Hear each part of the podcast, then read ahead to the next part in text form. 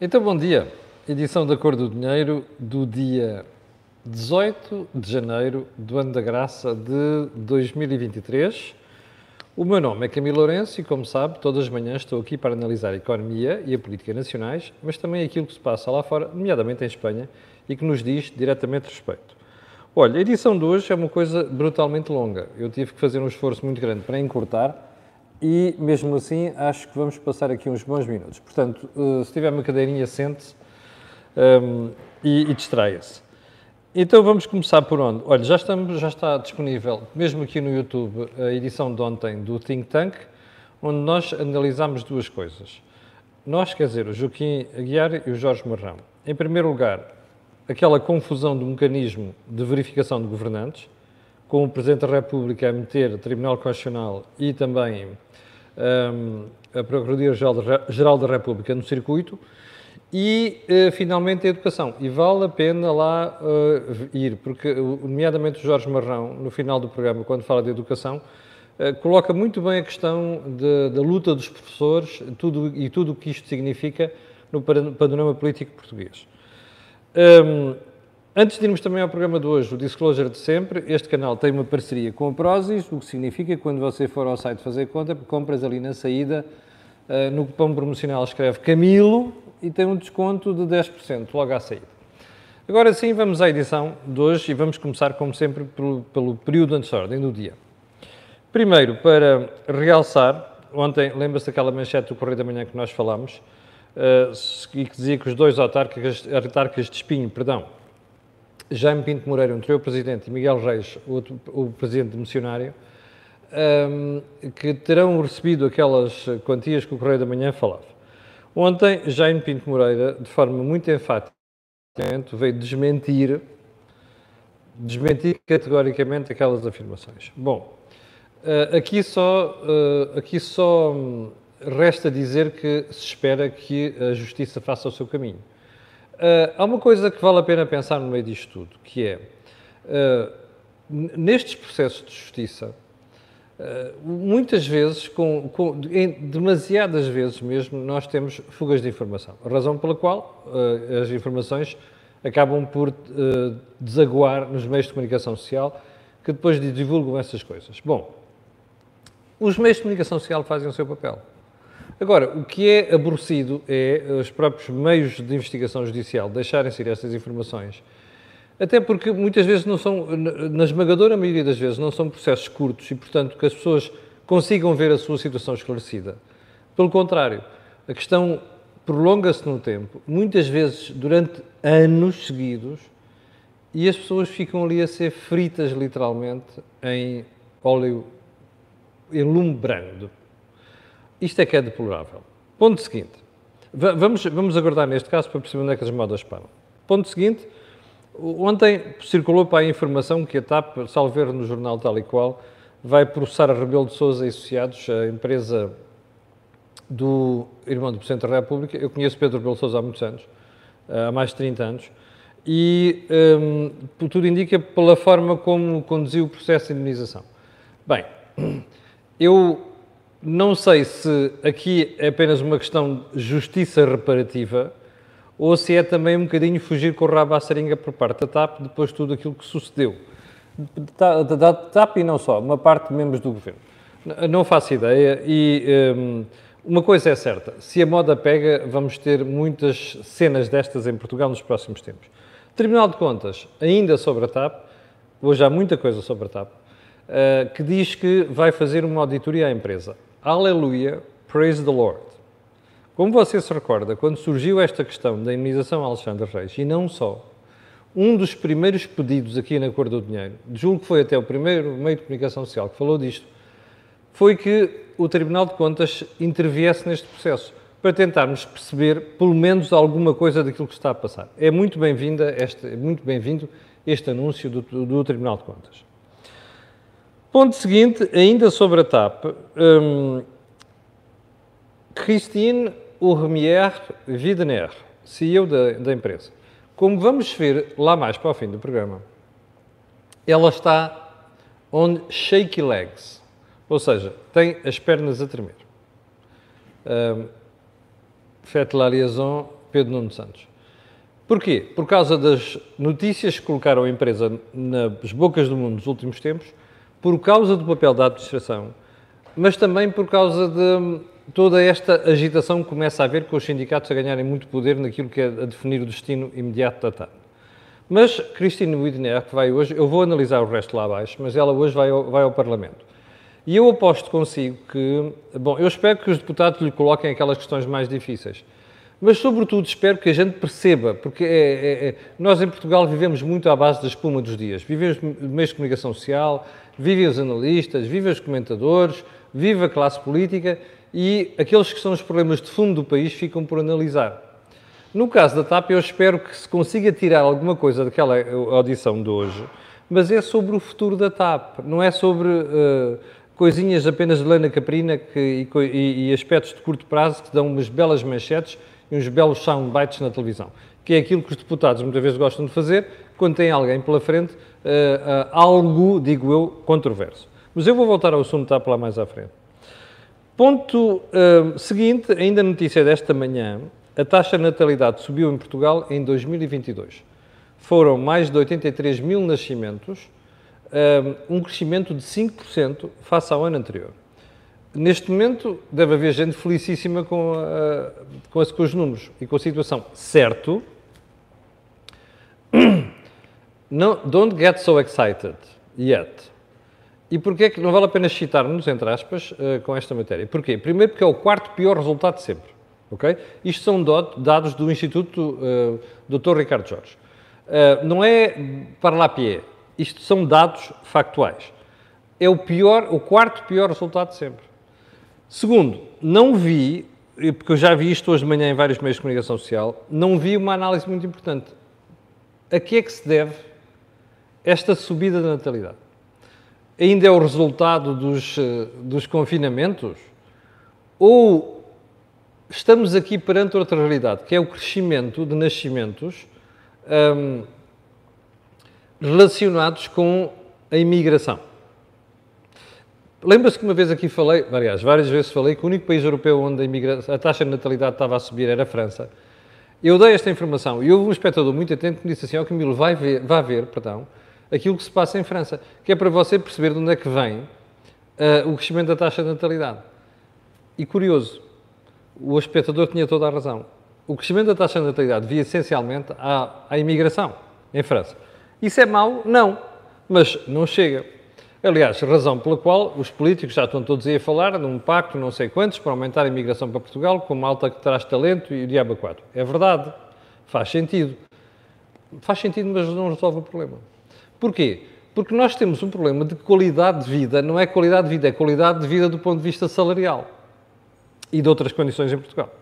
O que é que isto significa? Que muitas vezes as pessoas que vêm para Portugal, depois, quando ganham residência, piram-se para outros sítios. Mas não se pode sequer condenar isto, porque nós temos um problema destes, mesmo com portugueses e portugueses novos, não é?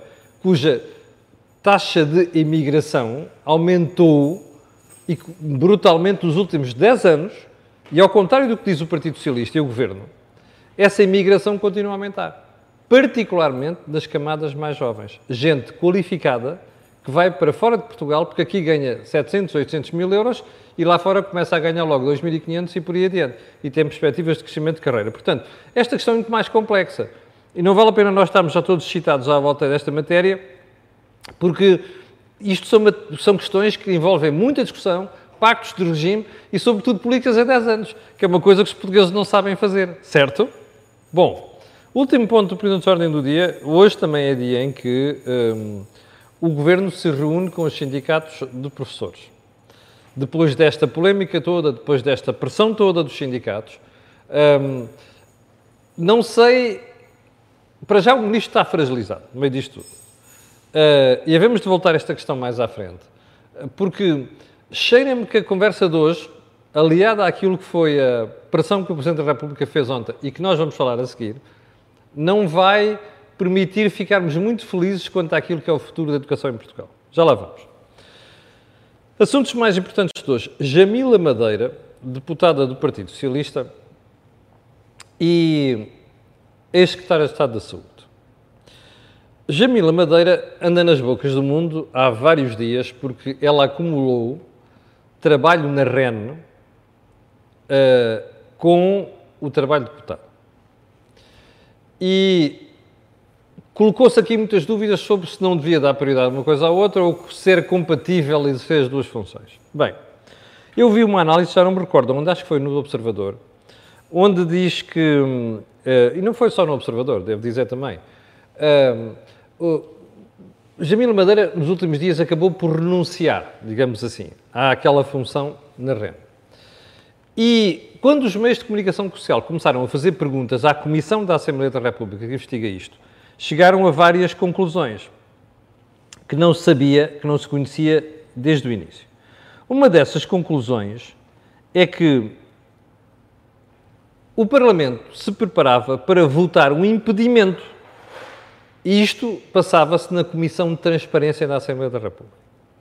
Ora bem, no caso do Observador, que eu estava aqui a citar a notícia, quando o Observador questionou Alexandre Leitão, que é presidente desta comissão, socialista, é secretário de Estado também, um, e quando o Observador perguntou a Alexandre Leitão se não haveria lugar, nomeadamente, a sanções, nomeadamente a devolução do dinheiro que Jamila Madeira teria recebido e que configurava a situação de impedimento, Alexandre Leitão não respondeu. Mas depois, quando foi para a televisão, e eu vi isto, um, ela, eh, ela disse que a, deputada seria apenas notificada para cessar funções na rede.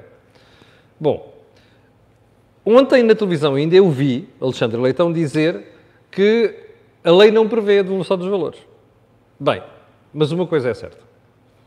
Jamila Madeira renunciou depois de saber internamente que iria ser votado o impedimento. Ora, isto envergonha a deputada não, mas escusava ter chegado aqui. E se calhar devia, até porque a relação dela na renda desde 98 até agora passou, como explica aliás o observador, vários, várias gradações. O tipo de colaboração foi, foi sendo alterado ao longo do tempo. Mas agora, para já eu registro com agrado que uh, Jamila Bandeira tenha feito isto. Mas, se calhar, valia a pena ela não ter deixado chegar as coisas aqui. Digo eu. Uma coisa é certa, isto serve de aviso para os deputados. E isto pode ser que sirva para que no futuro haja um bocadinho mais de comportamento ético nesta matéria. Bom, mas os problemas do Jamila Madeira não ficam por aqui. Porque ontem ouvi na SIC uma reportagem a propósito desta situação da deputada, em que dizia que na sua declaração de registro de interesses no Tribunal Constitucional, Jamila Madeira era hum, acionista de várias empresas de energia. E levantaram-se-me logo as antenas. Eh, e eu, peraí, como é que é? Porque eu me lembro-me que ela, em várias matérias, nomeadamente no Parlamento, em matéria de energia, terá votado algumas leis ou decisões sobre o setor da energia. E pensei, bom, ela deve ser dona, ou então, em alguma dessas empresas de energia, onde pode ter uma participação importante. De repente, a montanha pariu um rato. Porque quando eu ouvi a SICA desenvolver a notícia, de que empresa estamos a falar? Da própria REN, da Galp e parece que mais uma delas. Deixe-me lá fazer uma pergunta. Ah, e depois apareceu o tom na reportagem, que eu já vi veiculado em certos sítios. É pá, isto aqui pá, não é ético, porque ela votou naqueles diplomas sobre aquelas empresas, que afetam aquelas empresas. What the heck? Espera aí. Nós estamos a entrar num terreno perigosíssimo. Isto é deplorável. Então a senhora fez a sua declaração de interesses. Tribunal Constitucional. Está lá as empresas que ela participa. Mas querem que ela não participe porquê? Qual é o problema dela ter ações da Galp e da REN?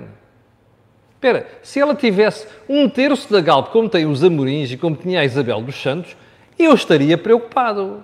Porque quer dizer que ela tinha um poder de decisão na empresa e que era incompatível com ser política e, ao mesmo tempo, de ter as ações. Isso sim, Agora, meia dúzia de ações era só o que faltava. Eu tenho meia, eu tenho meia dúzia de ações da Repsol, da Galp, do BCP e de outras coisas. Eu tenho, estão lá perdidos, já não me mexo daquilo há não sei quanto tempo, não é? Que ainda por mais estão declaradas, aquilo é tudo declarado pelo IRS. Bom, repare uma coisa. Isto é um disparate completo.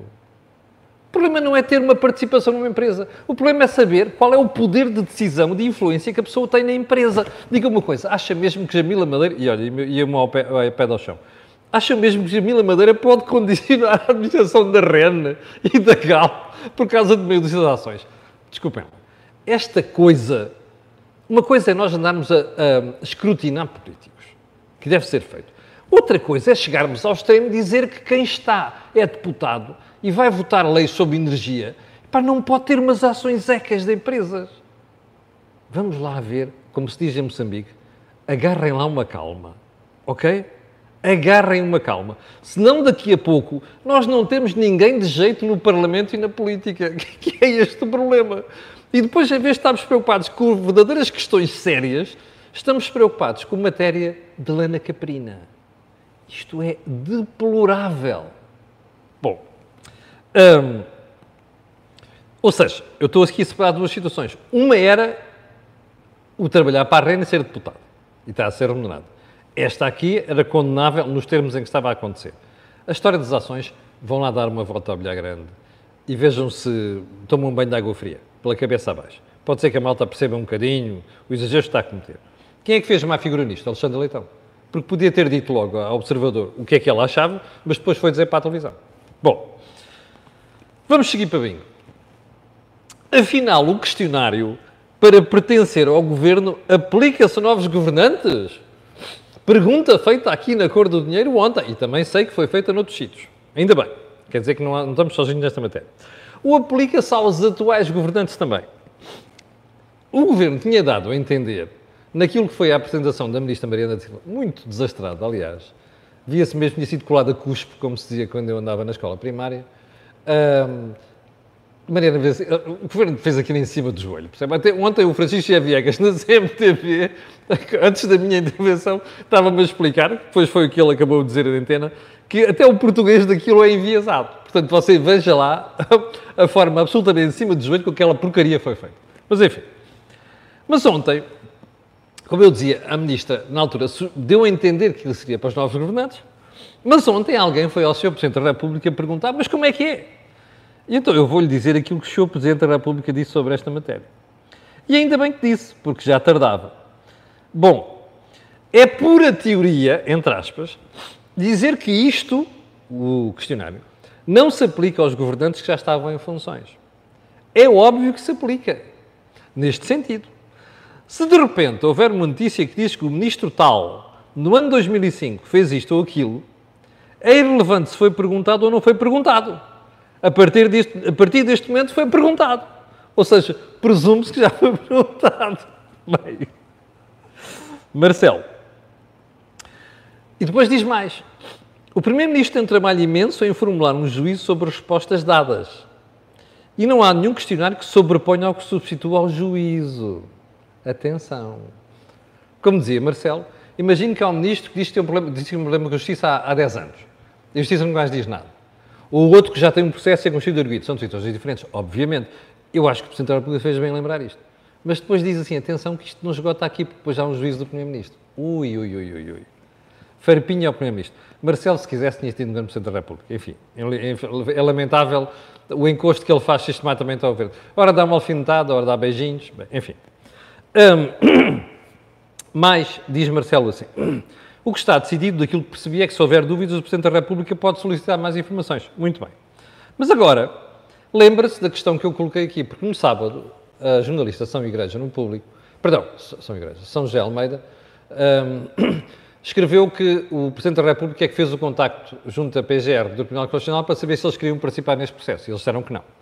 E como se recorda, eu critiquei aqui veementemente esta posição. Quando alguém perguntou, ah, Marcelo ainda mandou mais uma mensagem, porque alguém perguntou, então, mas aquele primeiro mecanismo, sabe, como é que é? O, o Presidente da República diz, bem, eu não vou comentar aqui o conteúdo das cartas, lembra-se, a comunicação entre ele e o Primeiro-Ministro foi, foi feita por cartas, e diz uma coisa curiosa, mesmo que o conteúdo possa ser contado por terceiros. Isto é, obviamente, referido à notícia do público e uma farpa a quem? menos à PGR e ao Tribunal Constitucional, que eu, que, eu sei, que eu sei. Que nós desconfiamos que uma parte da informação veio dali, mas provavelmente outra fonte, que se chama António Costa. Portanto, foi para piada para António Costa. Bom, mas depois, quando o Presidente é questionado sobre aquele mecanismo, diz assim: Ah, não foi possível, nem sequer era desejável. Espera aí. Eu acho que o Presidente teve muito bem em alfinetar o Governo e, sobretudo, dizer ao Governo assim: atenção, isto não é só para os novos governantes, é para quem já lá está. Porquê? Porque, como você sabe, José Maria Costa, ex-presidente da Câmara Municipal de Viana do Castelo, agora está a Estado do Mar, ou lá o que é aquilo, um, Paulo Cafofo, secretário de Estado das Comunidades, a própria Ministra da Agricultura, com aquela, também vai ao Parlamento com aquela história, ou foi ao Parlamento com aquela história sobre a, a, a Secretária de Estado não sei quê, João Galamba, que também está a ser investigado, isto tudo são questões que se colocam a estes novos governantes. Mas, primeiro ponto, o Presidente da República põe os pontos nos is aqui, e ainda bem que o fez, mas depois deixa ficar um pouco clara outra questão. Por exemplo, em vez de ele dizer assim, não foi possível, nem sequer é desejável, porquê é que o Presidente da República não disse? Porquê é que ele, se é verdade que ele ou não, tentou intermediar a, a conversa com o PGR e o Tribunal Constitucional? Devia ter dito. Foi pena não ter feito. Bom, vamos seguir para Bingo e para o ponto seguinte. Hum, uh, ah, é que o Presidente foi chamado a comentar a crise dos professores. E este é um dos pontos mais importantes da conversa de hoje. E também foi abordado, ano passado, tinha acabado de acontecer, quando nós estávamos a fazer o, o think tank. E a certa altura, o Presidente da República diz assim: espera aí, primeiro eu espero que aqueles problemas já detectados, aqueles que não estão detectados, ou aqueles que já é possível resolver, já esteja tudo uh, uh, preparado para a reunião de hoje, que vai ter lugar entre o Governo e os sindicatos. Mas depois vai mais longe. Diz assim: ah, uma coisa, vejam lá, olha que o problema da avaliação é que daqui a pouco a greve chega ao Carnaval. Bom, eu já recordei aqui isto ontem. A minha colega Nana Matos, no Observador, fez uma análise muito interessante, que a mim tinha escapado que foi lembrar que há praticamente quatro anos nós não sabemos que é ensino regular normal para os alunos. Imagine quem entrou agora no, no sistema de ensino. Entrou há quatro anos. Estes alunos estão uma desgraça do ponto de vista de educativo. Ora, queremos prolongar isto? Bom, portanto, lembra isto e muito bem. Mas diz outra coisa.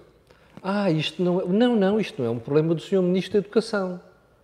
É muito, mas não é. Também temos dito isto aqui. É um problema do Governo.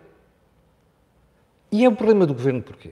Porque é uma opção sobre políticas governativas. Isto não se resume a salários, a carreiras. E há muito professor que anda, como eu já expliquei aqui, para desagrado de muita gente desse lado, nomeadamente professores e sindicatos, há muita gente que quer esquecer isto e vem com a conversa das carreiras. Há quantos anos é que onde eu ouço as pessoas e os sindicatos a falar, só ouço falar de carreiras e salários? Há quantos anos? Ontem ouvi um tonto dizer que a escola pública anda a ser torpedeada desde a Maria Lourdes Rodrigues. Isto é um idiota, não tem outra razão, não tem outro nome. Literalmente é um idiota. Um tipo diz uma coisa destas. Porque se há alguém que está a torpedear o, futuro da educação em Portugal são os sindicatos. Ponto. Ok? Bom. Mas o Presidente da República diz assim: não é um problema do Sr. Ministro. É um problema do Governo. E diz: olhe, finanças. O senhor Ministro das Finanças tem de se pronunciar sobre isto. Ei, olha, chapou.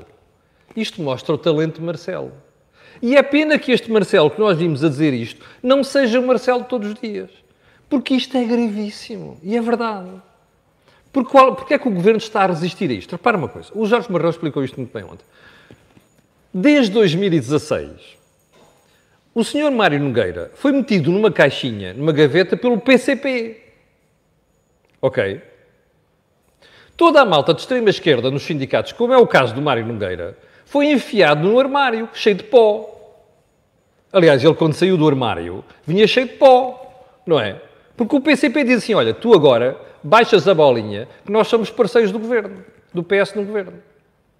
E, portanto, o PCP não fez um chavelho. Nada, durante 5 ou 6 anos. Até que o PCP percebeu, como o Jorge já explicou várias vezes no Think Tank, Bom, vamos ter aqui um problema, deixa-nos sair disto. A partir daqui, um, Jerónimo Pessoa soltou os cães. Entre aspas, obviamente, isto não é para ler a letra, não é? Isto é linguagem popular. Diz-se muito lá em cima no Norte, soltou os cães. Quem são os cães? Os sindicatos, essencialmente. Portanto, a FENPROF resolveu fazer este, este trabalhinho. Qual é o problema disto? É que isto já devia ter sido equacionado nos anos que António Costa andou a dizer que resolveu tudo e mais alguma coisa, acabou, acabou a austeridade. A contagem do tempo dos professores nunca foi feita. Aliás, foi feita em parte. Pergunta: devia ter sido feita? Em parte, sim. Segundo, na totalidade, impossível. Porque senão nós perdemos o controle das contas públicas. Você ouviu António Costa explicar isto nos últimos seis anos? Zero. Andou com uma treta qualquer que comentadores e comentadores engoliram. Políticos engoliram, Presidente da República engoliu, jornalistas simpáticos para com o poder engoliram. Percebe? Sim, jornalistas simpáticos com o poder, porque há aí bastantes. E não deviam ter carteira profissional. Bom, e o que é que aconteceu? Os problemas das pessoas ficaram para resolver. E agora que já não há quem estão na rua, não é? Que já não há aliança entre PCP e governo, tudo isto saltou à vista. E o Presidente da República faz muito bem de lembrar que isto é um problema das finanças. E eu agora quero ver Fernando Medina dizer assim: não podemos, aliás, Fernando Medina e o seu patrão António Costa. Isto é o momento da verdade para o governo. Eu quero ouvir estes senhores dizerem apenas isto. Meus senhores, não temos dinheiro nem condições para fazer recuperação total que temos os professores. Capiche, comentadeiros de um raio. Capiche? Agora é que eu quero ouvir, agora é que eu gostava de ouvir os comentadeiros que andaram a fazer os fretes todos ao governo nos últimos sete anos. O Presidente da República colocou muito bem a questão: não há dinheiro. Qual é a palavra que não percebem aqui, destas quatro? Não, três. Não há dinheiro. Percebe? Medina vai ter que dizer isto. E António Costa também. Embora eu suspeito que vão fazer uma jogadinha de dizer que vão fazer isto, vão fazer aquilo, e a prazo e depois não fazem nada. Que é aquilo que é o ADN de António Costa. Como aqui há dias falou, na questão das ajudas às empresas insensíveis em gás. Percebe? Marcelo de Sousa ontem mereceu todas as palmas. Assim como nós o criticamos quando ele merece, também, critica, também elogiamos quando merece. E neste caso concreto, mereceu muito os aplausos por aquilo que teve a coragem de dizer ontem. Bom, é que. Uh, ah, espera aí, é que a coisa não acaba aqui. Nós estamos com 26 minutos, meu Deus. Um, qual é o ponto nisto tudo? É que a partir de agora, o país ficou a saber que as conversas entre o Sr. Ministro da Educação e os sindicatos não vão ficar uh, confinadas à alcofa da Secretaria de Estado da Educação nem do Ministério da Educação. Vão passar para o Ministério das Finanças. E eu quero ver como é que estes senhores vão, vão, descalçar a bota. Aliás, por falar nisso, o ECOFIN de segunda-feira, e vou terminar com isto hoje, porque tinha um assunto da saúde, que é o Sr. Ministro da Saúde, que ontem disse uma botada lamentável sobre os medicamentos urgentes que estão a faltar. Mas como já não temos hoje, tempo hoje, esse tema, esse tema vai ficar para amanhã. Mas quero só lembrar só isto. Na segunda-feira o Ecofin disse que se calhar era preciso os países da União Europeia subirem um bocadinho mais os salários. Tendo em conta que é preciso ter cuidado para não subir muito, para não alimentar a espiral inflação-salários. Uh, o que é que disse o Sr. Ministro da, das Finanças em Portugal? O que é que disse? Quer ver? Então eu vou-lhe mostrar. Espera aí, deixa-me lá ir aqui à aplicação SAP Jornais, que não falha nestas coisas. Olha, olha aqui. Olha aqui a análise do DN. Poder de compra estagna há 20 anos, mas Medina rejeita reforços. Aliás, como explica aqui a chamada, política salarial neste momento é adequada para responder às necessidades. Olá! Bem-vindo, Partido Socialista, ao conceito da austeridade. Sabe quanto é que subiu o poder de compra em termos reais desde 2010 até hoje em Portugal? 3. 3, como dizia a minha filha quando era pequenina.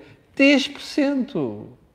Isto chama-se, destes 2010 até agora, quantos anos é que são de governação de António Costa? Quantos, quantos, quantos? Já vamos com 7. Capixa? Está a ver nos, ombros de quem é que caiu a austeridade? Pois é. Pela boca morre o peixe. Estamos conversados por hoje.